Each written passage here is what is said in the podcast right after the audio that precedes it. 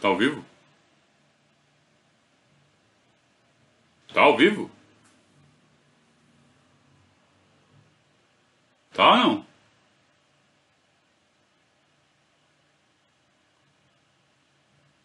Hein? Eu não sei mais se tá ao vivo. Acende a luzinha aí, meu.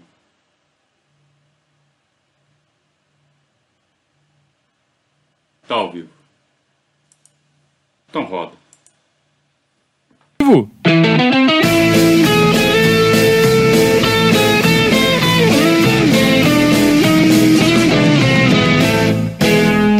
Opa, se tá ao vivo.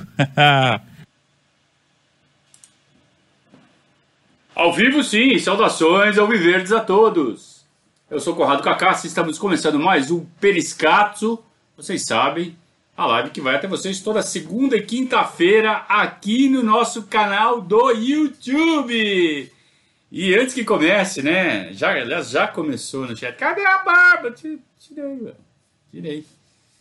É, manda quem pode, obedece quem tem juízo, tá? Pelo menos um tempinho vai ficar sem, mas já, já volta, tá? Já vai voltar. É, vocês sabem que, como as coisas funcionam, né? Mas tá bom. Feito esclarecimento, é, tenho que ainda pedir para vocês deixarem o like. Lembrar, né? Lembrar, ó, deixa o like, sabe aquela coisa? Deixa o likezinho ali porque vai começar a semana da Libertadores, que é o que interessa pra gente. Deixa eu botar o Gabriel Menino aqui na, na imagem para dar sorte. Né? Sorte é uma palavra que a gente pode falar sempre. Aquela outra que é o contrário, a gente não fala aqui para não atrair coisas ruins. É... Palmeiras começa o funil da Libertadores, vejam a importância de ter pego um adversário acessível. Porque a gente é, vai para o confronto ainda cheio de desfalques. É verdade que a situação já não é tão dramática quanto na semana passada, e até nisso a gente teve sorte. Né? É, o pior momento foi antes do funil. A gente, claro, perdemos alguns pontos, aliás, perdemos três pontos para o Goiás mas dos males o menor. Se a gente entra no funil duas semanas atrás, a coisa ia ficar muito feia. Né? É, então a gente conseguiu ainda passar pelo Ceará na Copa do Brasil e chegamos no Delfim ainda baleados, mas já bem mais fortes do que na semana passada. Então a gente vai ter time para escalar gente não vai precisar recorrer a Fabrício, a Marcelinho. Vamos ter que recorrer a Gabriel Silva, mas eu acho que já é um, degrau acima. Né? O, Gabriel Silva já é um moleque que já está bem mais ambientado ao,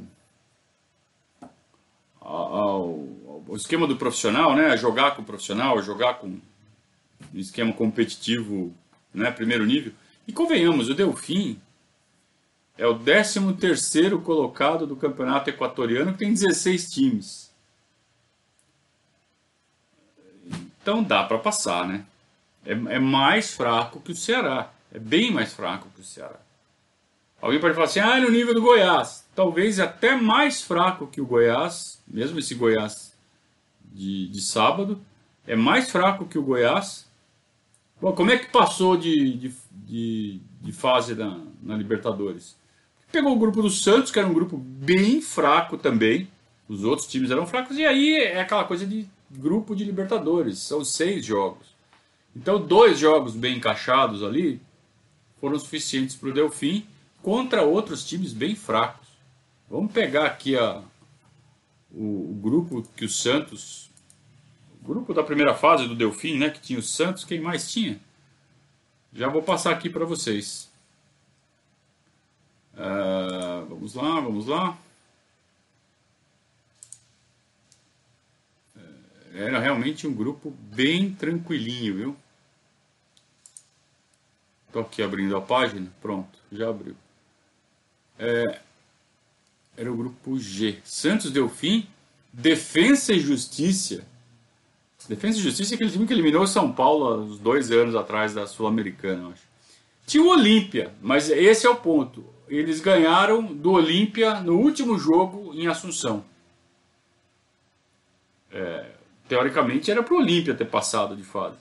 Mas aí eles perderam do Delfim.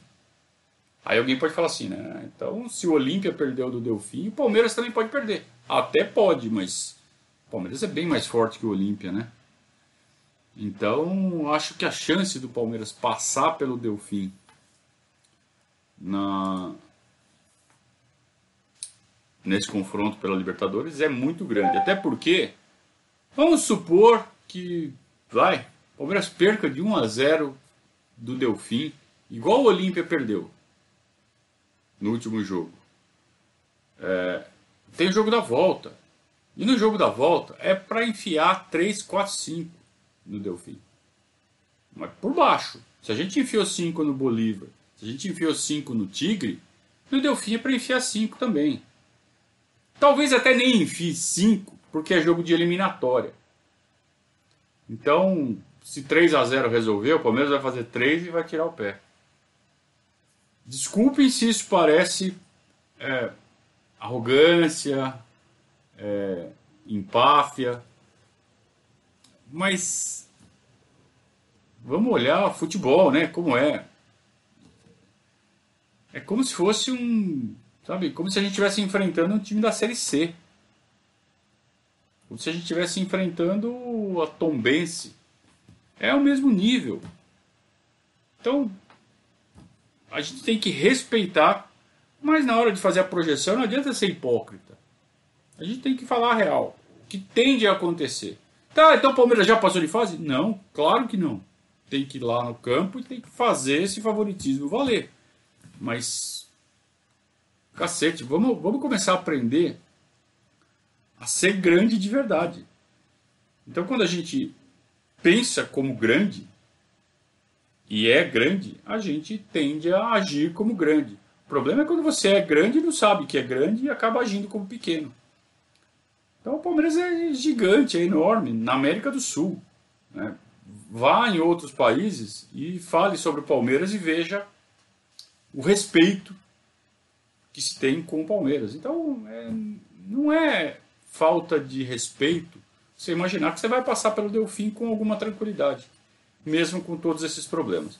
Vamos dar uma passada aqui na, no mapa do, do elenco. É, vamos ter que recorrer a, ao sub-20 ainda. Então, para o gol a gente tem o Everton, mas para o banco a gente vai ter que recorrer aos meninos, que Jailson e Vinícius ainda estão com problemas de Covid. Na lateral direita, Gabriel Menino já é uma realidade. Na zaga, Luan e Gustavo Gomes estão tranquilos e liberados em condições.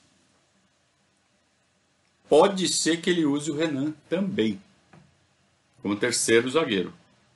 Na verdade, o terceiro seria o Gustavo Gomes jogando na sobra, como aconteceu no jogo contra o Goiás. Isso pode acontecer. Eu acho que não. Eu acho que ele vai voltar com o esquema com dois zagueiros apenas, ainda mais contra o Delfim. É...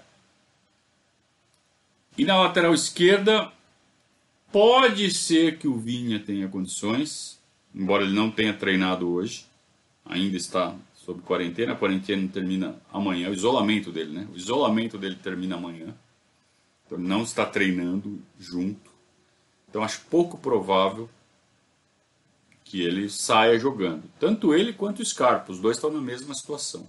Os dois vão fazer teste amanhã, termina o décimo dia amanhã e tendo condições, eles viajam para ficar à disposição, mas acho pouco provável. Acho mais provável que ele pense em colocar como lateral esquerdo ou o Mike, que eu não gosto, ou o Esteves, ou o Renan, Tá? Tem essa chance também, pequena, mas tem essa chance. É, Para o meio-campo, a gente sabe que a gente não conta com o Felipe Melo, mas já contamos com Patrick de Paula, Ramires, já contaremos com Danilo e já contaremos com Zé Rafael, que treinou normalmente hoje. Então, provavelmente a dupla ali na, na frente da zaga será Danilo e Zé Rafael. Tá? Então, resolvido o problema aqui. É, aliás, vamos falar sobre Patrick de Paulo, hein? Daqui a pouco. Na frente complica. Na frente complica porque a lesão do Luiz Adriano foi confirmada, também já vamos falar sobre isso. Luan Silva a gente já sabe, não podemos contar com ele, nem com o Wesley. O William está com Covid e Breno Lopes também está com Covid. A esperança é poder contar com Gabriel Veron sem treino. É a mesma situação do Vini do, do Scarpa. Termina o isolamento amanhã e já faz o teste. Se negativar, viaja. E aí tem que pôr para jogar. Então aí seria o ataque com Veron, Rony, Lucas Lima. Talvez ele possa pensar em colocar o Gabriel Menino jogando de meia, como contra o Goiás e aí Marcos Rocha de lateral. É, mas mesmo assim vai ter que colocar o Gabriel Silva. Quem que é o centroavante? O Gabriel Silva. O Gabriel Silva é a chance dele ser o centroavante quarta-feira de 90%.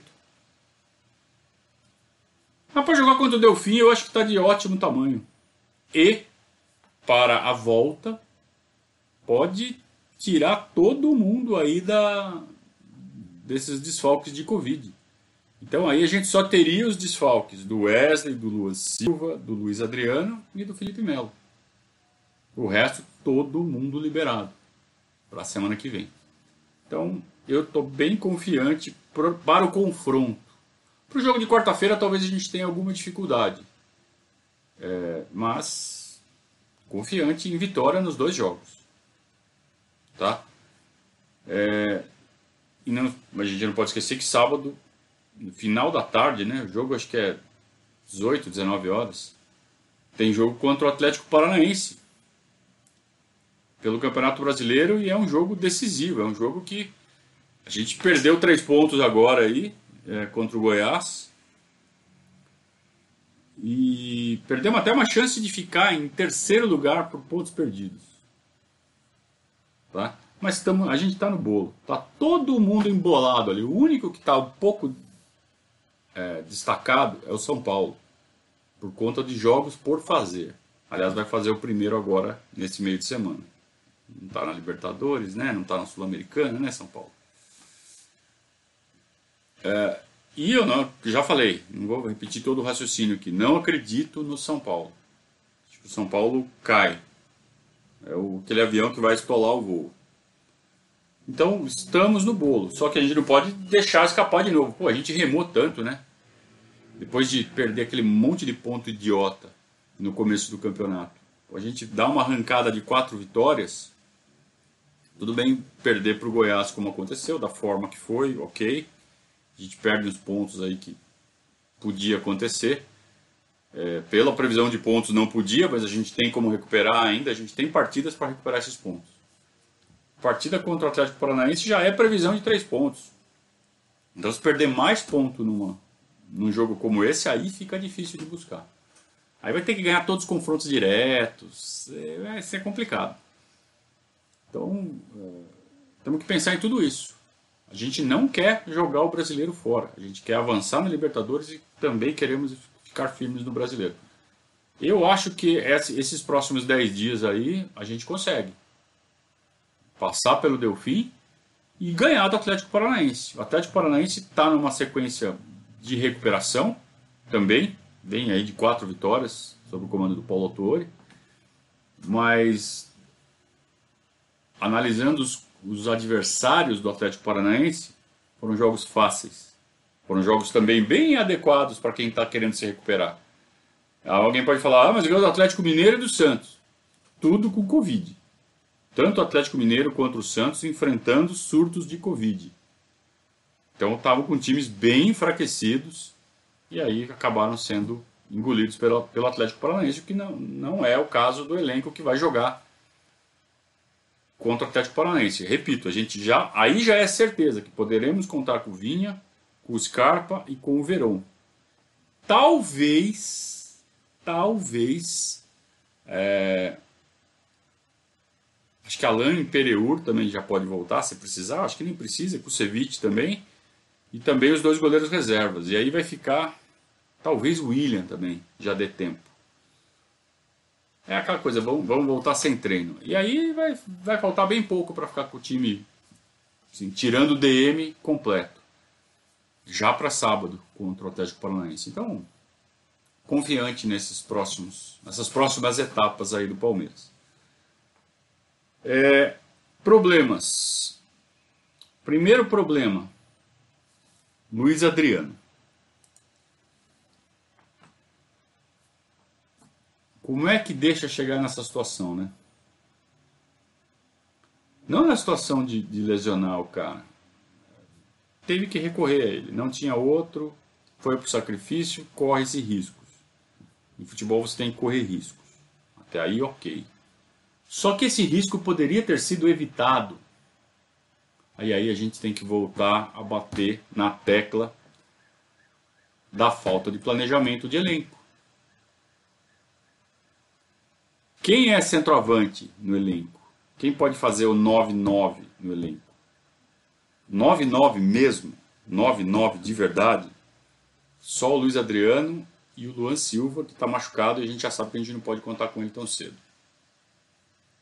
Sabendo que você não pode contar com o Luan Silva tão cedo, você só tem o Luiz Adriano e aí você pode, ah, coloca o William Bigode, coloca o sei lá quem, coloca o Gabriel Silva, não é postura de time que quer ser campeão continental.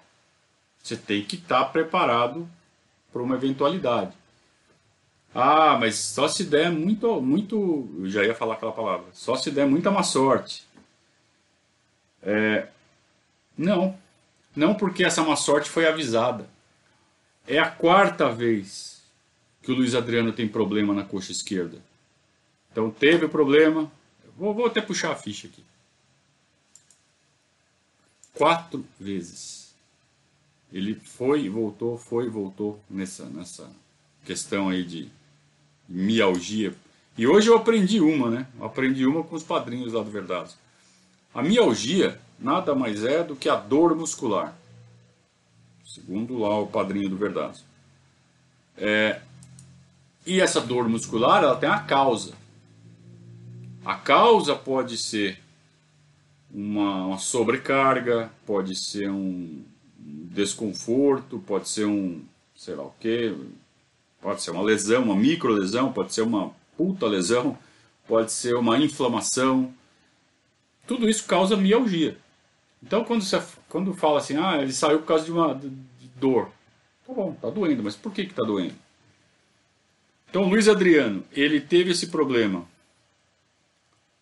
antes do jogo contra o Sport, ele saiu do jogo contra o Corinthians e antes do jogo contra o Sport. Então ele ficou dois jogos fora.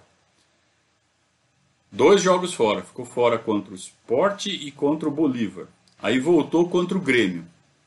Jogou contra o Grêmio, jogou contra o Guarani do Paraguai, jogou contra o Flamengo e sentiu. Olha, sentiu contra o Corinthians e sentiu contra o Flamengo. Aí ficou de fora três jogos contra o Bolívar, Ceará e Botafogo. Ceará pelo Brasileirão. Aí voltou. Voltou, fez um, dois, três, quatro, cinco, seis, sete, oito, nove jogos. Sendo que desses nove jogos, o primeiro ele entrou no segundo tempo, ainda recuperando, né? No jogo contra o, contra o São Paulo. O Palmeiras perdeu. E aí fez oito jogos seguidos como titular, saindo jogando 80 minutos, 80 e poucos minutos todo jogo. Saía no final, para não sobrecarregar demais. Então, oito jogos, ó, vamos lá, vamos fazer até a média dos minutos aqui, dá para fazer. Jogando em média 77,8 minutos. Nesses oito jogos. Aí sentiu de novo. No jogo contra o Vasco. Aí não jogou contra o Ceará, no jogo de ida, no 3 a 0 Não jogou contra o Fluminense, já é a terceira lesão. Ou terceira vez que ele tem que parar. E voltou no jogo da volta contra o Ceará. É, que empatou 2 a 2 Jogou só 24 minutos. E aí entrou de titular contra o Goiás, só 24 minutos também. E sentiu de novo pela quarta vez. Então só de ter saído a segunda vez, lá no jogo contra o Flamengo, já tinha que ter levantado a, a orelha já tinha que ter se coçado, já tinha que ter ido atrás de outro, porque a gente sabia que o Luan Silva não estaria em condições para a reta final. E contar com o Gabriel Silva, com todo respeito ao menino, vai ser a nossa esperança de gols na quarta-feira. É, ainda é cedo. Não dá para você contar com o Gabriel Silva para jogar uma final de Libertadores. Até dá, até pode ser o, cara, o herói do título, mas não pode contar com isso. confio que ele vai lá e vai, sabe, fazer três gols no. Sei lá quem vai ser a final. Se é que a gente vai chegar lá. Então, é, é complicado você ver que o Palmeiras ainda segue brincando com a sorte. Contando com a sorte. Ó, oh, sorte. Eu preciso muito de você. E olha que a sorte está do nosso lado. Repito, só pela, pelos, pelas chaves que a gente pegou, as datas que a Covid pegou o Palmeiras, sabe? Tá tudo encaixando, tudo certinho. Nós estamos com muita sorte, não dá para ficar tudo sorte. Então precisa de um pouco de competência também, né? Competência que eles estão mostrando dentro, dentro de campo. Mas fora tal, continua o caos, continua um horror. Bem, eles têm acertado em uma ou outra. Não é só cagada, não é só erro. É, mas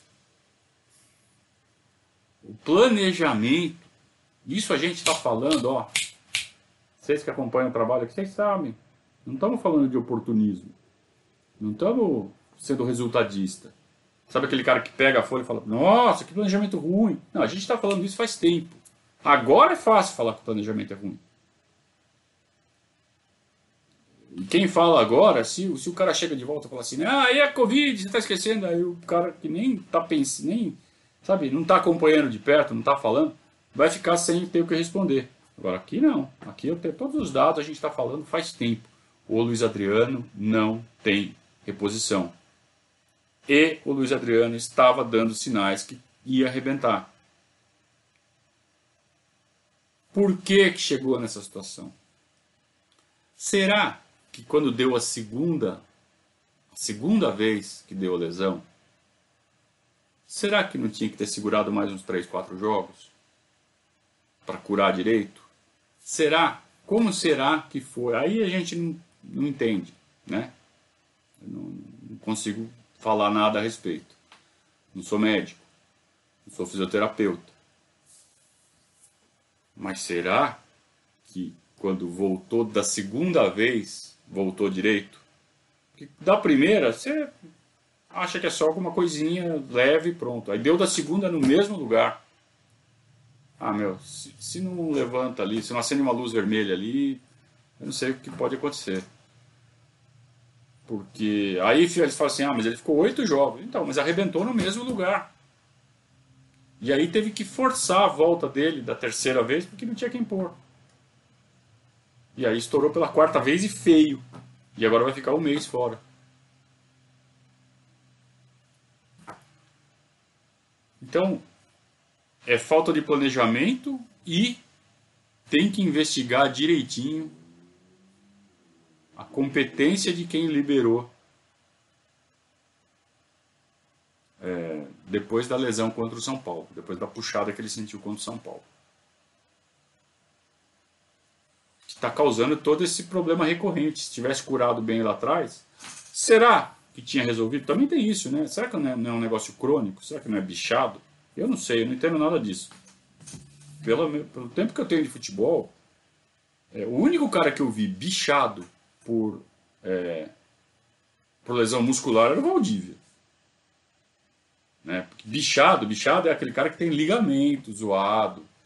Cara que, puta, pode fazer 500 cirurgias aí que está bichado. Muscular, cara, você recupera. Se você não for o Valdívia, que vai beber toda noite e compromete a cicatrização do músculo, muscular você recupera. O que acontece às vezes é a lesão ser mal curada. E é, que parece ser, vou falar de novo, não sou médico, não sou fisioterapeuta, não sei. Mas cacete. Como é que você perde o Luiz Adriano, que é a única peça que não tem reposição neste momento da temporada? É realmente para revoltar.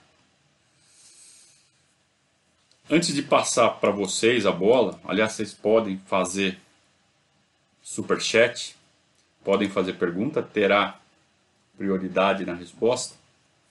Antes de começar a primeira rodada de super chat, eu vou é,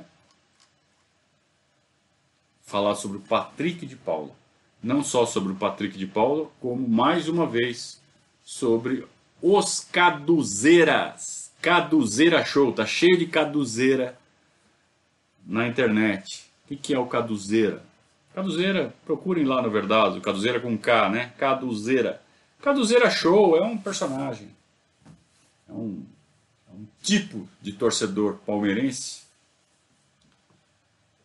que é casado com a Vitória, que não entende nada de bola, que nunca chutou uma bola na vida e que só quer saber de não ser zoado no WhatsApp, de poder zoar o amiguinho no WhatsApp. E quando não consegue, fica muito bravo e xinga muito. Xinga muito os jogadores do Palmeiras. Aliás, hoje teve uma entrevista do D'Alessandro, onde ele anunciou fim da passagem dele pelo Internacional no fim do ano, dia 31 de dezembro, quando acaba o contrato dele. Inclusive, ele vai sair no meio dos campeonatos. Né? Ele ele menciona os caduzeira lá do Inter. Tá? Tem caduzeira em tudo que é torcida. Né? Então tem os caduzeira lá no Inter também, e em todos os times. Os caduzeiras do Palmeiras pegaram o Patrick de Paula para Cristo. Patrick de Paula foi. É, ele fez um segundo tempo soberbo. Ele fez um segundo tempo maravilhoso. Ele não foi muito bem tecnicamente no primeiro tempo, mas ele já estava com a atitude correta. Correndo, marcando, disputando as bolas, preenchendo espaço. Só que na hora de, da saída de bola ele cometeu alguns erros. Alguns não, vários erros de passe. Ele não estava com o pé calibrado, sabe?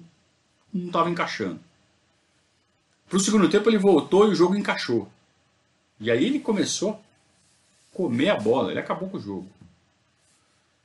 Claro, diante daquele cenário, com um a menos, acabar com o jogo não quer dizer botar o, dobrar o Goiás e colocar no bolso. Não dava para fazer isso. Mas ele foi o principal pilar do time que cumpriu o plano de jogo do Abel à risca. Foi um, um, segundo tempo perfeito do Palmeiras, dentro das possibilidades. Vamos lembrar que o Palmeiras estava arrebentado e segurou o empate com o Goiás até um minuto e meio antes do fim do jogo, quando o cara acertou um míssil, um canhão. É, mas ele acertou um míssil porque o Patrick de Paula não marcou. Puta caduzeira da vida, né? Ah, e o Caduzeira vai falar assim: e antes do Patrick de Paula poderia ter feito gol. Poderia mesmo, cara. Poderia. Tomou decisão errada. Ele recebe o passe do Renan dentro da área e estava na passada, ele podia emendar de esquerda. Por algum motivo ele não sentiu confiança. Talvez pelo mesmo motivo que ele não alcançou o Miguel. Miguel o que mesmo? Miguel alguma coisa lá que fez o gol. Figueira. Miguel Figueira. Cansado, extenuado. É, mas com 20 anos não existe. Não existe. Talvez você já tenha mais que 20 anos, você que está falando isso, você não faz nem metade. Mas eu não sou profissional, Conrado! Não interessa. Cara correu, sei lá, 10 quilômetros, o jogo inteiro. Vai disputar o lance com um cara que entrou faz 15 minutos, tá com o arranque inteiro. Não consegue. É disputa física. É disputa de potência. O cara já está arrebentado. O cara correu 10 quilômetros. É tão injusto fazer essa cobrança. Ainda mais porque foi uma disputa na intermediária. Como é que o cara vai acertar um foguete daí? Não vai. Acertou. Isso não é contar com a sorte. Isso é, é o Goiás contar com a sorte, né? Acertar um desse muita sorte. Então absolvo o Patrick completamente do lance do gol do Goiás e absolvo completamente ele do lance da do gol que ele podia ter feito um, dois minutos antes. Podia ter feito o gol, mas não fez. Sabe? Tem hora que o cérebro não acompanha. O, a musculatura não acompanha o cérebro. O cara até pensa e fala assim, puta, mano, não tô com confiança, não vou. Se eu bater aqui, eu vou. Não tô com a perna forte o suficiente. Tô arrebentado, vou tentar driblar e tocar. E aí nem isso ele conseguiu fazer. É, tem que ser um cara que nunca jogou bola, cara. Sabe? Quando eu jogava bola, eu jogava bola assim, até não ter mais luz. Sabe quando você fica jogando, jogando, o sol vai indo embora, aí não tem mais luz, você não enxerga direito, mas você está acostumado e você continua jogando no escuro e no final está morto, mas você quer continuar jogando bola. É isso, cara. É como está nessa situação. É... O moleque está numa fase de recuperar a confiança, de recuperar a moral. Em vez de reconhecer todo o esforço que ele fez durante o jogo, e só enxerga isso quem joga bola, né?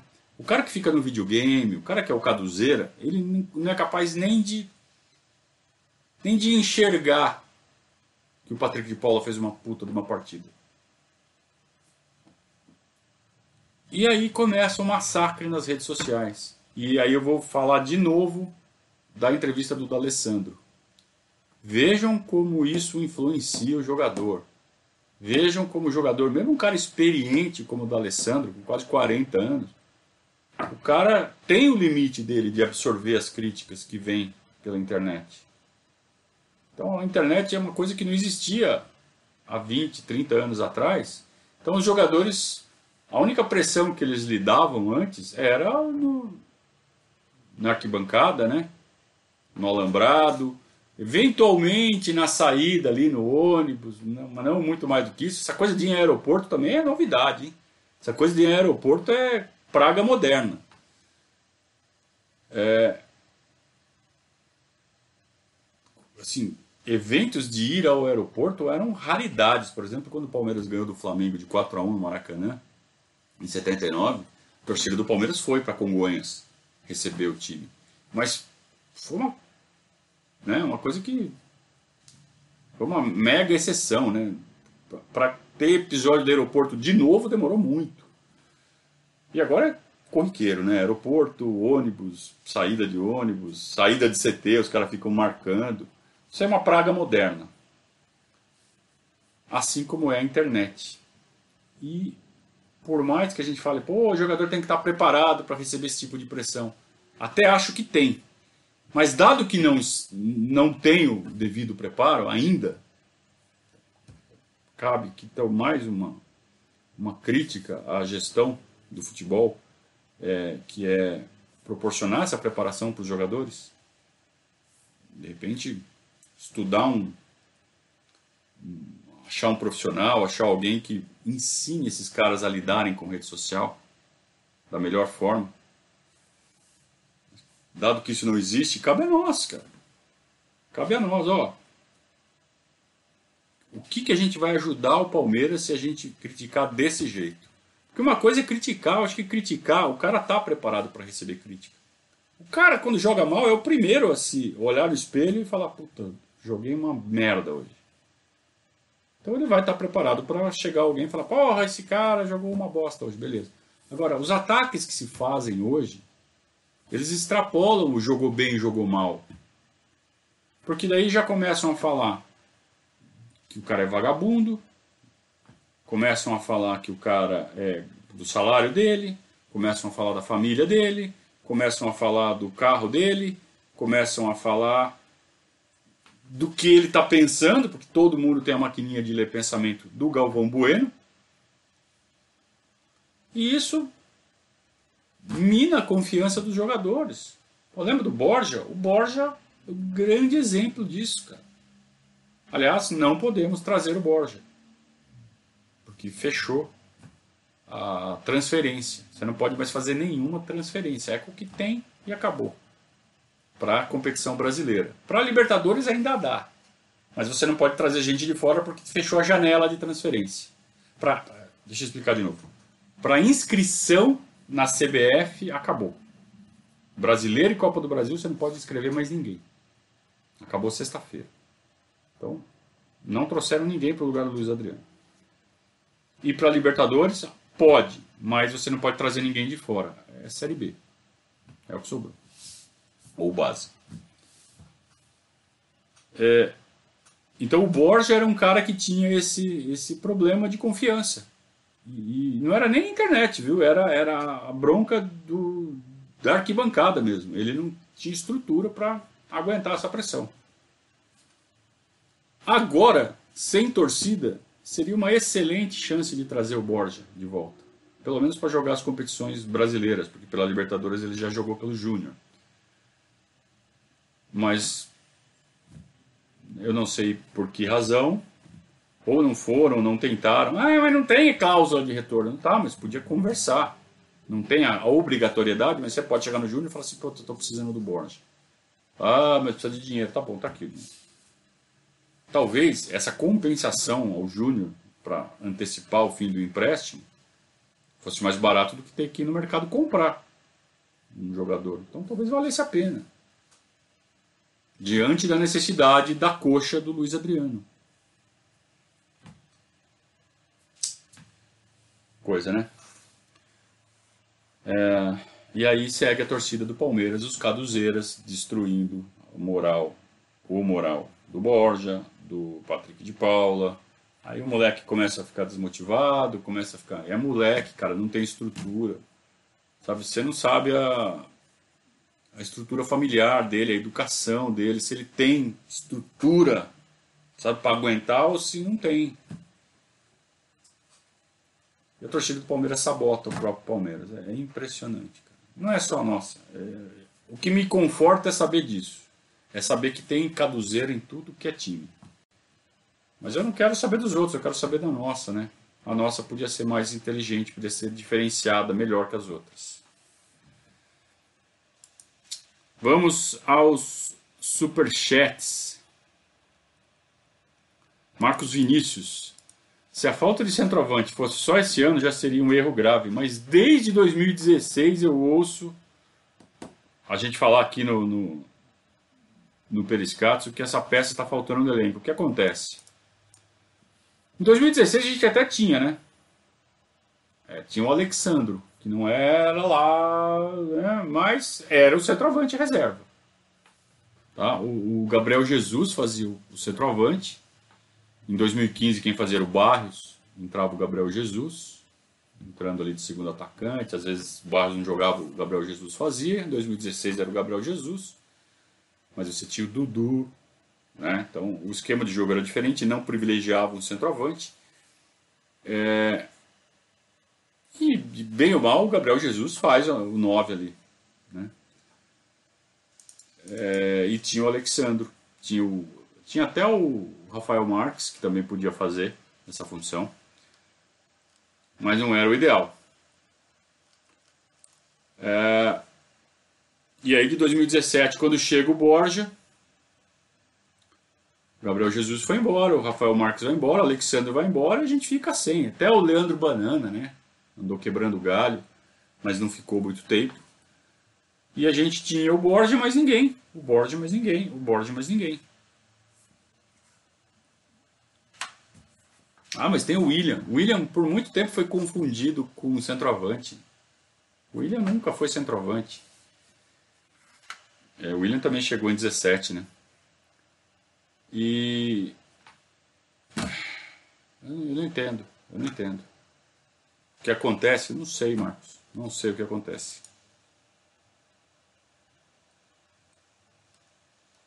Vamos lá. Alexandre Soares. Pode ser excesso de criatividade ou de loucura dele. Alexandre. Mas acho possível utilizar o Patrick de Paulo como atacante nesse momento de falta de opções.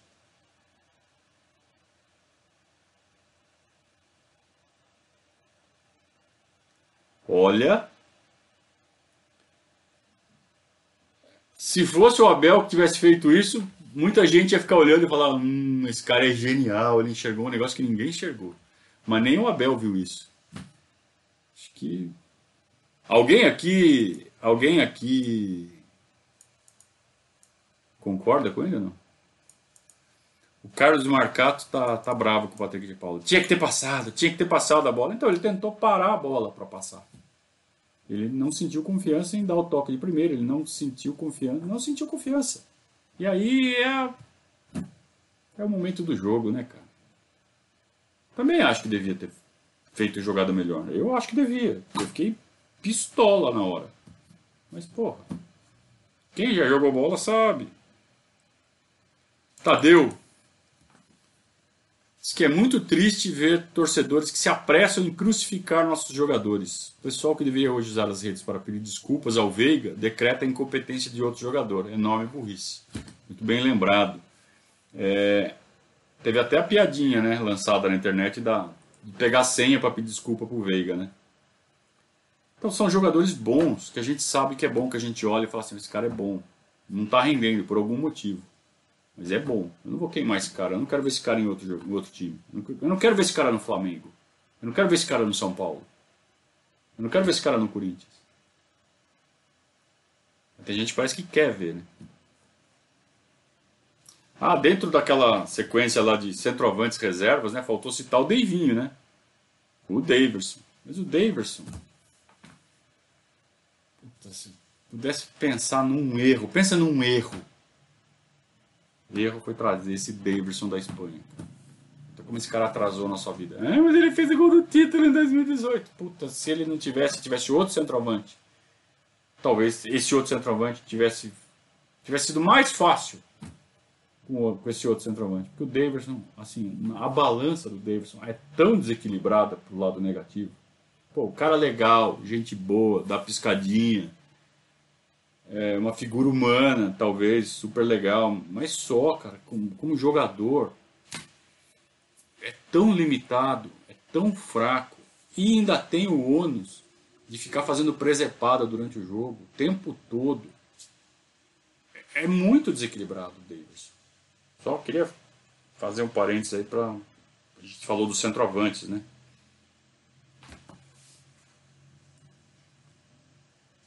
É,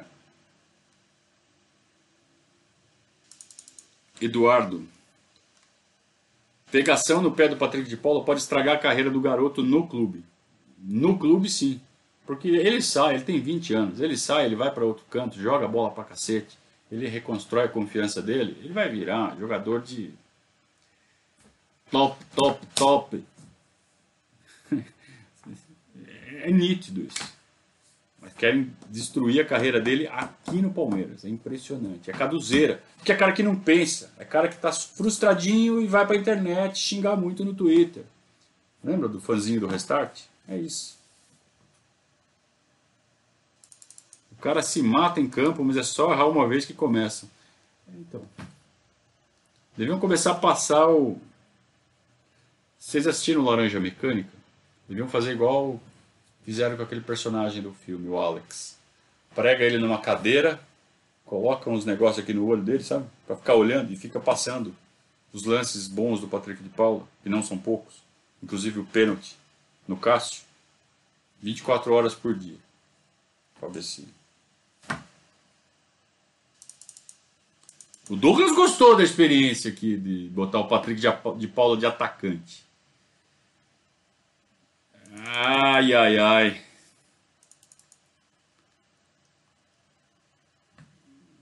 Tá bom. que mais? Ah, podem continuar fazendo, tá? Enquanto vocês fazem mais perguntas e mais superchats, eu vou falar, é claro, do nosso parceiro, né, da Conduta Contábil. A Conduta Contábil está uh, entrando no 11 primeiro mês Entrando não, já estamos dentro do 11 mês de parceria em 2020.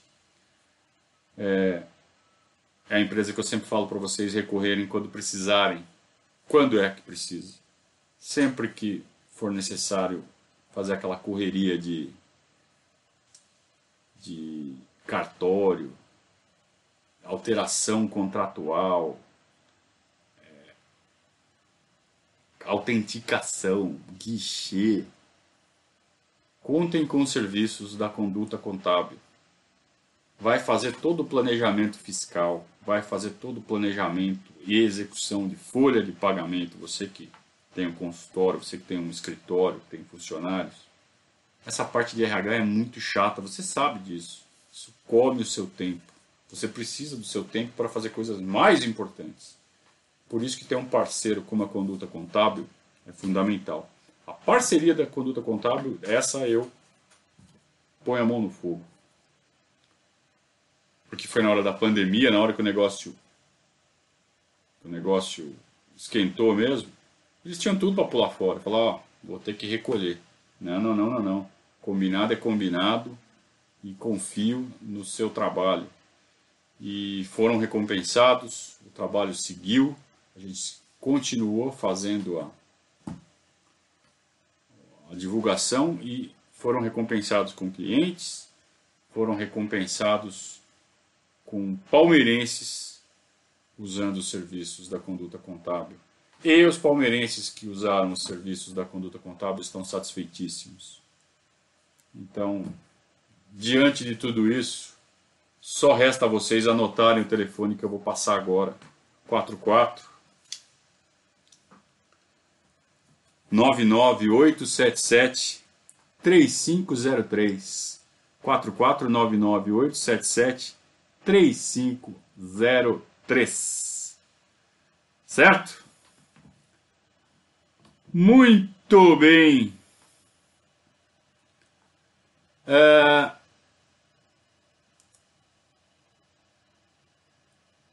Como vocês se apegam à aparência, não? Que coisa. Temos mais perguntas aqui? O Luiz Roberto está falando do Daverson. Tirando o parafuso ao menos, era top.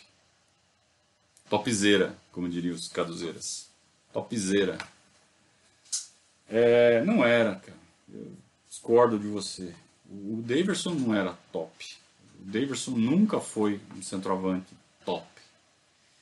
Alguém pode falar, ah, mas para reserva ele serve. Serviria se não tivesse o parafuso a menos. Esse é o ponto. O parafuso a menos descontava tanto ponto dele que acabava sendo uma coisa tão gritante que não servia. Assim, eu, eu vou ser bem honesto com vocês. Eu me irrito durante as partidas pouco. Lances assim que me tiram a paciência assim durante o jogo, que me fazem dar um soco na mesa. É, acontece, mas não é muito. Vai, vamos dizer que acontece uma vez a cada três jogos eu dou um soco na mesa de raiva. Como o Davidson era um soco na mesa por jogo, por baixo. O cara tinha o dom. E não era pegação no pé, eu queria gostar dele. Mas enfim. Boa noite, sou seu fã. Eu tenho fãs, cara. Eu nunca vou me acostumar com isso. Obrigado, Elvis Lennon. Eu que sou seu fã do Elvis e do Lennon. É...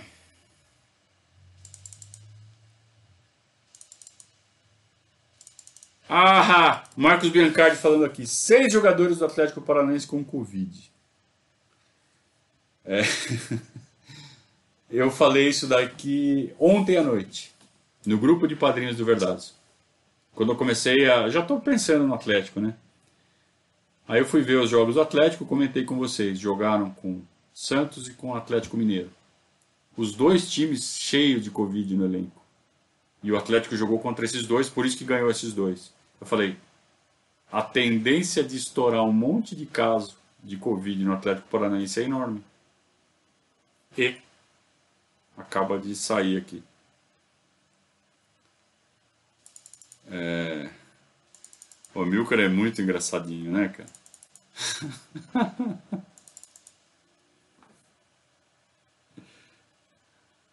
cara, é... como as coisas são previsíveis, né?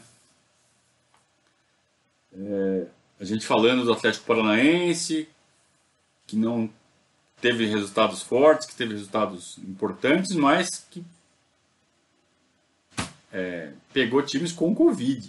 Jogou contra dois times fracos, depois dois times todo convidado. Então, na verdade, esses quatro resultados bons em sequência são enganosos. E agora vem a verdade.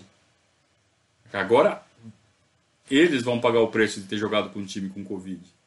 Aliás, tudo indica que o surto de Covid no Palmeiras começou quando o Palmeiras enfrentou o Vasco, na passagem pelo Rio de Janeiro.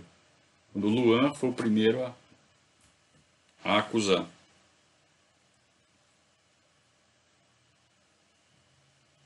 Valeu, Verdazo, disse o FO. Muito bem. O Miguel tá falando assim: como faz falta o Dudu, né? Além de ter, ser um nome de peso, é um cara que está sempre jogando. É, mas Covid não escolhe, né? Covid pega todo mundo. Provavelmente ele estaria nesse surto da Covid também. Ainda mais o Dudu, né? é um cara que é meio. que gosta de movimento, né? Vamos dizer assim.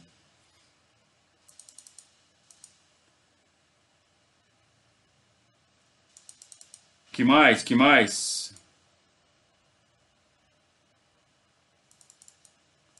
O Marcos está falando assim: biotipo de centroavante para mim é alto, né? Forte trombador, bom de cabeça. Joguei bola e era fácil jogar quando tinha um grandão de referência na área. Sim, mas o futebol mudou. O futebol não exige mais um cara desse jeito, como era antigamente. O futebol é está diferente hoje do que na, na época que a gente jogava bola. Então, hoje é possível você ter um time competitivo sem ter um grandão, sem ter um centroavantão. Dá para fazer? Dá. Dá para fazer um time com centroavantão também? Dá também. Eu gosto até, até gosto mais. Ter o homem gol ali, o, o centroavantão. Gosto. Talvez até seja um pouco de memória afetiva. Mas não é extremamente necessário. Só que você tem que ter o time treinado para jogar com um ataque móvel. Tá? Vamos lembrar que a gente teve é, um dos grandes centroavantes do Palmeiras desse século, embora a gente não goste muito de lembrar da figura dele, de tudo que ele fez depois, é o Wagner Love. E o Wagner Love não é um cara que tem 1,80 de altura, nem isso. Mas foi um puta no centroavante. Né? É, sabe ser o centroavante, sabe fazer o papel de centroavante, sem ter essa altura toda. Isso sem mencionar as exceções, né? os caras que são excepcionais, por exemplo, o Romário. Claro, ele é uma exceção. Você não pode pegar a exceção como exemplo para combater um, uma, um, um, conceito. Mas tem vários, cara. Não é só o Romário. Acabei de falar do Wagner Love tem tantos outros. O Cristaldo, lembra do Cristaldo? Fazia os gols dele. Aliás, o Cristaldo está no Racing, né?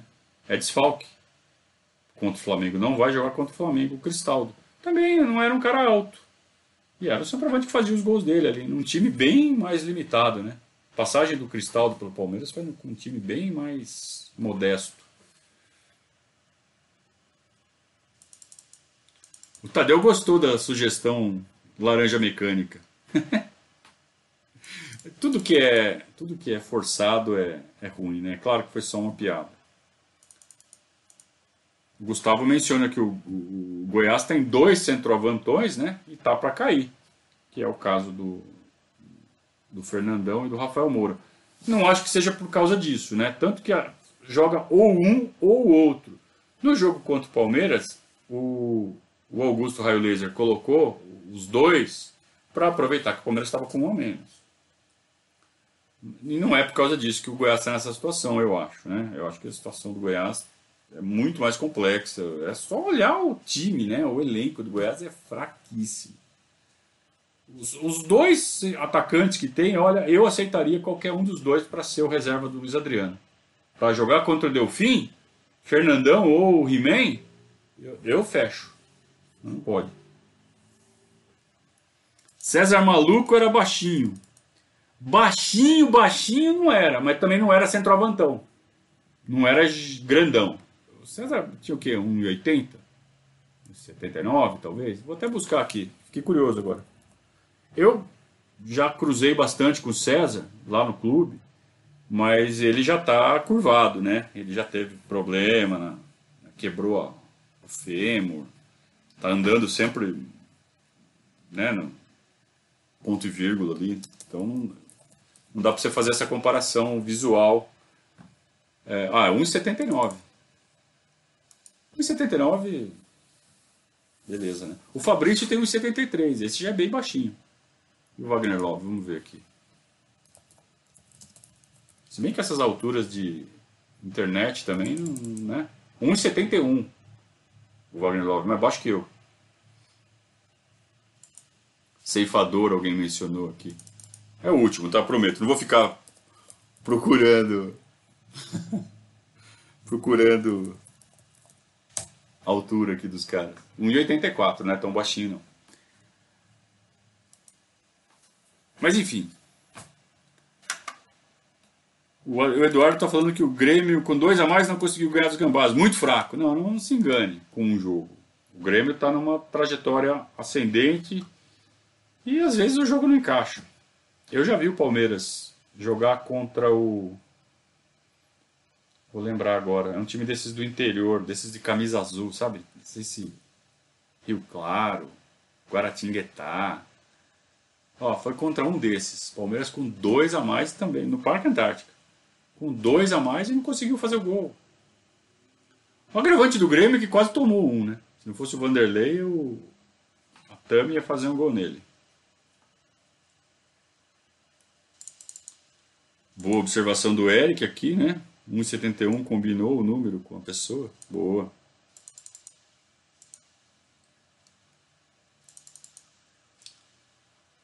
Muito bem.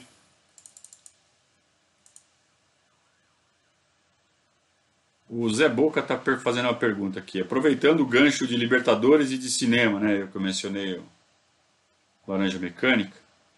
Como acho aquele texto que fala o, é, do filme O Segredo dos Seus Olhos? Uh, revi o filme esses dias e queria reler. Ai, eu já eu já resetei o, os arquivos do Verdazo várias vezes. E eu não sou muito desses caras de ficar guardando texto antigo, não, sabe? Eu acho que é meio masturbatório. Acho que quem leu, leu. Quem gostou, guardou. É, eu mesmo não lembro muito das coisas que eu escrevi, até porque a gente muda muito de opinião. Então pode ser que já tenha ido num desses resets que eu dei. E eu dei não foi de propósito, foi porque mudou a plataforma. Aí vem o cara e fala assim, faz o backup? Eu falo assim, não, fora, para quê, né? Ficar guardando um monte de texto antigo. É, então, se não foi embora nesses nessas resetadas que a gente dá no, no site, quando muda a plataforma, muda o. Verdazo já deu cabeçada, né? Já mudamos de plataforma três vezes. Agora sim, agora a gente está bem estável e vai assim até o fim. É, mas é só você dar uma busca. Lá no site do Verdazo, coloca lá, segredo dos seus olhos. Se achar, porque tem. Se não achar, é, aí tem aquele Internet Archive. Aí o pessoal aí do chat pode te explicar melhor como faz. Tem um site que ele captura as... Eu vou até procurar ver se tem no Verdazo aqui, vai, antes de ir para esse... Vamos ver se eu não joguei fora já esse. Não, é, nesse aqui não tem mais. Tem que ir na Internet Archive mesmo. E lá você talvez ache. Uh...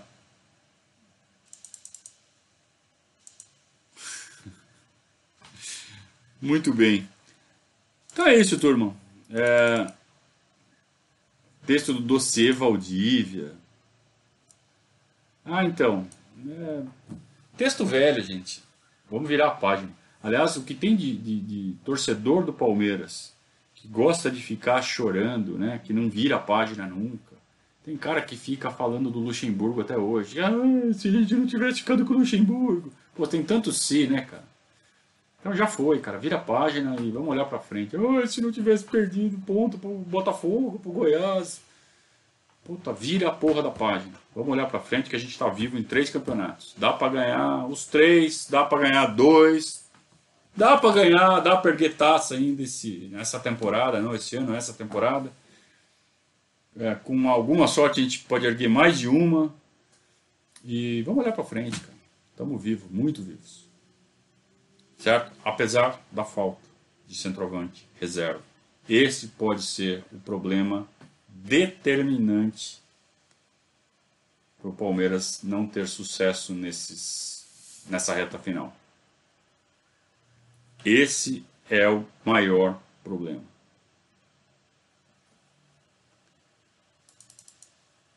Uh, Emancipar o Palmeiras? Cara, eu nunca falei de emancipar o Palmeiras.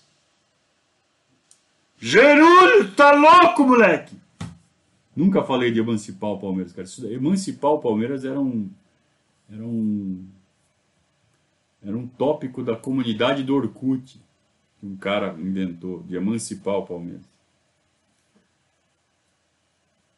Uma das maiores piadas que eu já vi na internet, por sinal. Vamos lá! Quarta-feira, Palmeiras e Delfim, às 19 horas. Então a gente começa a nossa rotina no Instagram, às 6 e meia, mais ou menos. Já podem ficar atentos na notificação do Instagram. Se vocês não se inscreveram ainda no nosso canal do Instagram, é só ir lá, Verdazo CEP. Aqui, vocês sabem, Verdazo 1914. Se você ainda não se inscreveu, dá aquela gongada. Agora que está acabando a live, se não deu o joinha ainda, não esquece de deixar o joinha. E a gente se encontra novamente na quarta-feira. Muito obrigado a todos pela companhia. A gente se vê depois de amanhã. Amanhã vou trabalhar em dobro para dar tempo de fazer a rotina de jogo, senão não dá tempo. E boa sorte para o Palmeiras nessa retomada na Libertadores. Grande abraço a todos Saudações ao Viverdes.